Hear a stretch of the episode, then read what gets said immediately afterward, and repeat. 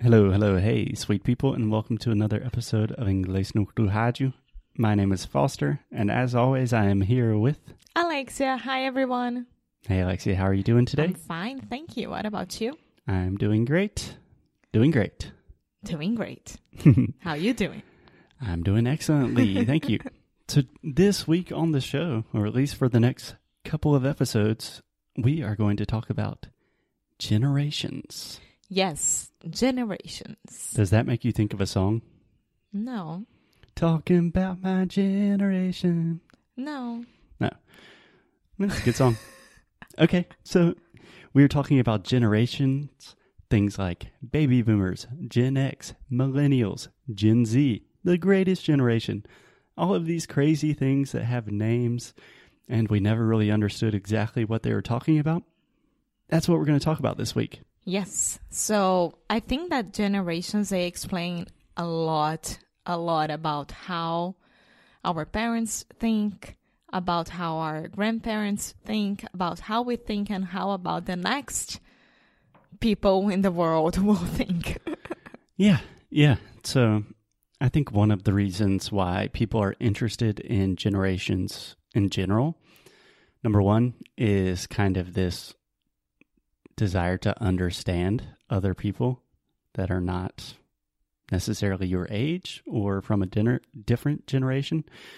But I also think that humans just we have a tendency to categorize people. It's a lot easier if people are in groups that we can understand and say, okay, this person was born in between these years. These are kind of some good good rules to help me think about those kind of people. Yes, but I also think that it's not because we want to characterize. I think that the events of the world, for example, wars and drugs and um Wars and drugs. but that's true. People who who were there, you know, like the people who experienced that, they have a whole completely different mentality. Yeah, a different worldview. Yes, than us.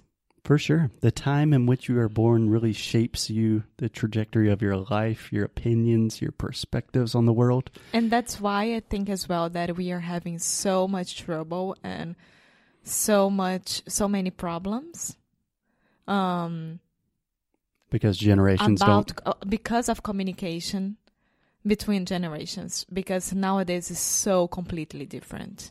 Yeah, absolutely. So, as we do always on this show, we bring people together through language because we love all generations except for the boomers.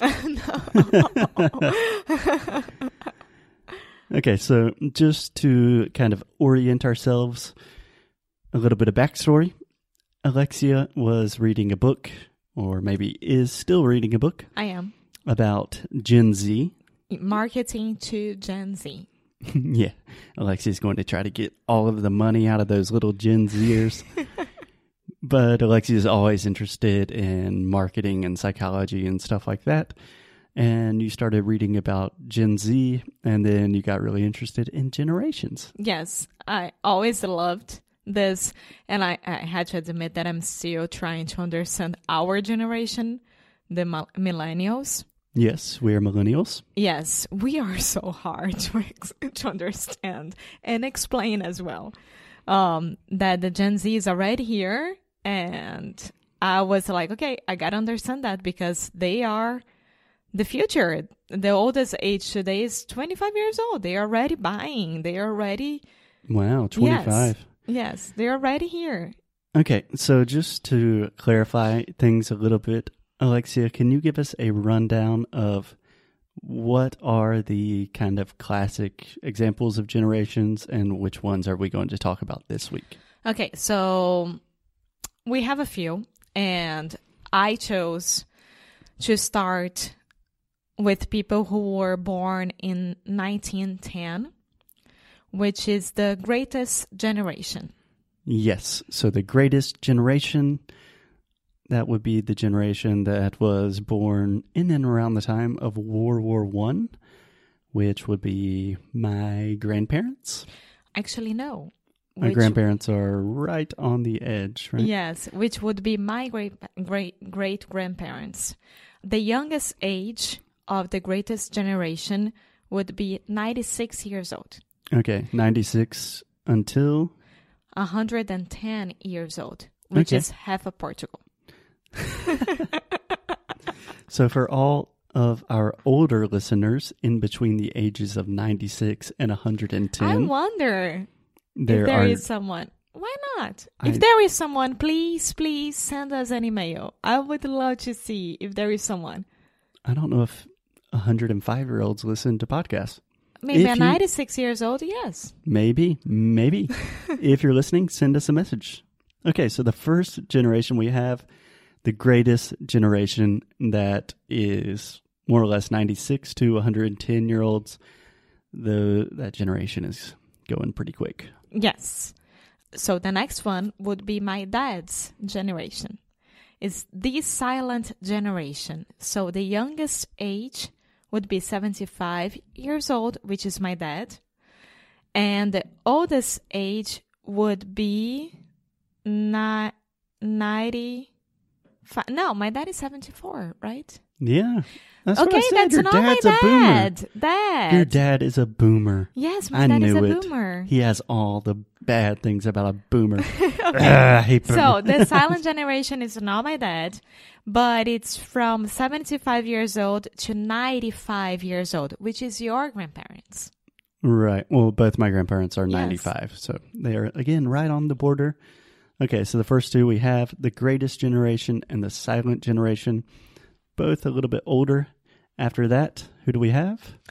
I'm a little bit confused because the silent generation is my dad. My dad was born in 1945. He will turn 75 this year. Yeah. so yeah, he's it, silent. it doesn't really matter on people that are born in the year. I think it's more about the the time in which they grew up. And for me, your dad is a boomer. okay. We will talk about boomers. Obviously, I'm just joking. So the next one is the baby boomer generation. Okay. The youngest would be 56 years old and the oldest 74 years old. Okay.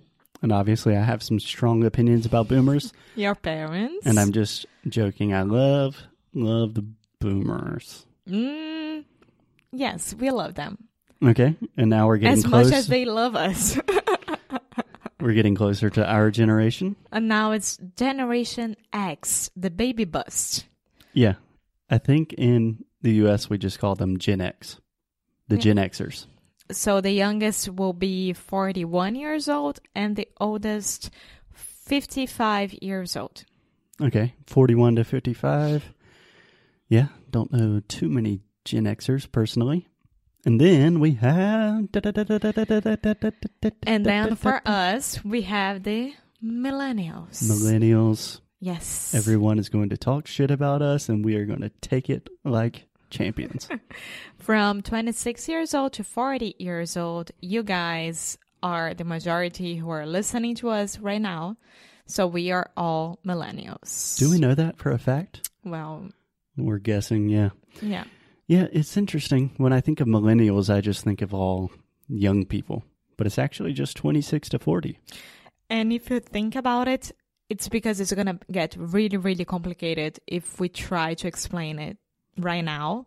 But inside the millennials, we have No, no, three other different.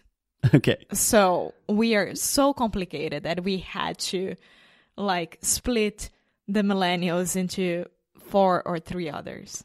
Right. Yeah. So let's just we'll have an entire episode just about the millennials. and then last but not least, we have the Gen Z. Gen Z. Yes, then Gen Z, the youngest will be eight years old, and the oldest twenty five years old. That's crazy. Yes, just as a curiosity, we uh, already have another one after Gen Z, Okay. Which and is just the really Gen- quick, Alexia, Alpha. Just a curiosity. That is um kind of a direct Portuguese translation. I would say I'm just curious or just out of curiosity. O que, que eu falei? Just a curiosity. Ah, just out of Só curiosity. Uma curiosidade. Gen Alpha. Gen Alpha, the youngest will be one year old, and the oldest seven years old. Crazy. So they are right here. they are here. Little aliens. They are already buying toys and talking about everything. Cool. Yeah. So that's what we're doing this week. We are going to dive deeply into these different generations, generational differences, and I think we will focus more specifically on our generation, millennials. Probably talk a little bit about the boomers and about Gen the Gen Z. Zers. Yeah.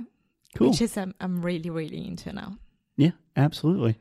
So if you want to, I don't know, send us a message on Instagram talking about what generation you are. I think it's something that, at least in the US, we talk a lot about this. I don't know how popular it is in Brazil. Uh, to be honest, I started to read more under and understand more during my college, my second college, when I was studying brands and branding Yeah. and how to sell to people. Yeah. Yeah. Generations come up a lot when we talk about marketing and also with like just demographics, like politics, when people are thinking about the entire demographics of a nation. We talk about generations a lot. Okay.